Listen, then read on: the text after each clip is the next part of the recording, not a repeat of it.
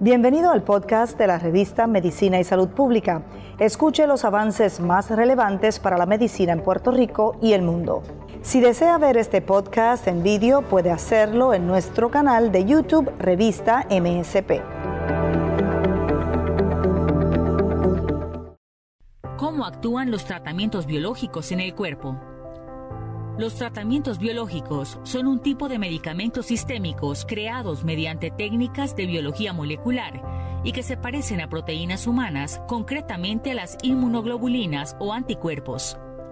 Gracias a la investigación científica se ha logrado una mayor comprensión de las bases biológicas de enfermedades como el cáncer, la diabetes, la esclerosis múltiple, la artritis reumatoide, estas investigaciones han permitido desarrollar tratamientos dirigidos a modificar mecanismos muy concretos que se encuentran alterados en el funcionamiento de las células humanas que provocan la enfermedad.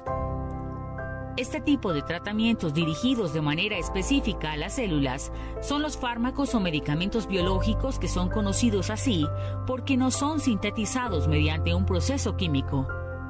Las ventajas de los tratamientos biológicos es que provocan menos daños a las células sanas que los tratamientos tradicionales. Una de sus desventajas es que probablemente solo son efectivos en las personas que sufran una alteración en una proteína determinada o en el mecanismo específico al que está dirigido el tratamiento. Más de 350 millones de pacientes de todo el mundo se han beneficiado de los tratamientos biológicos.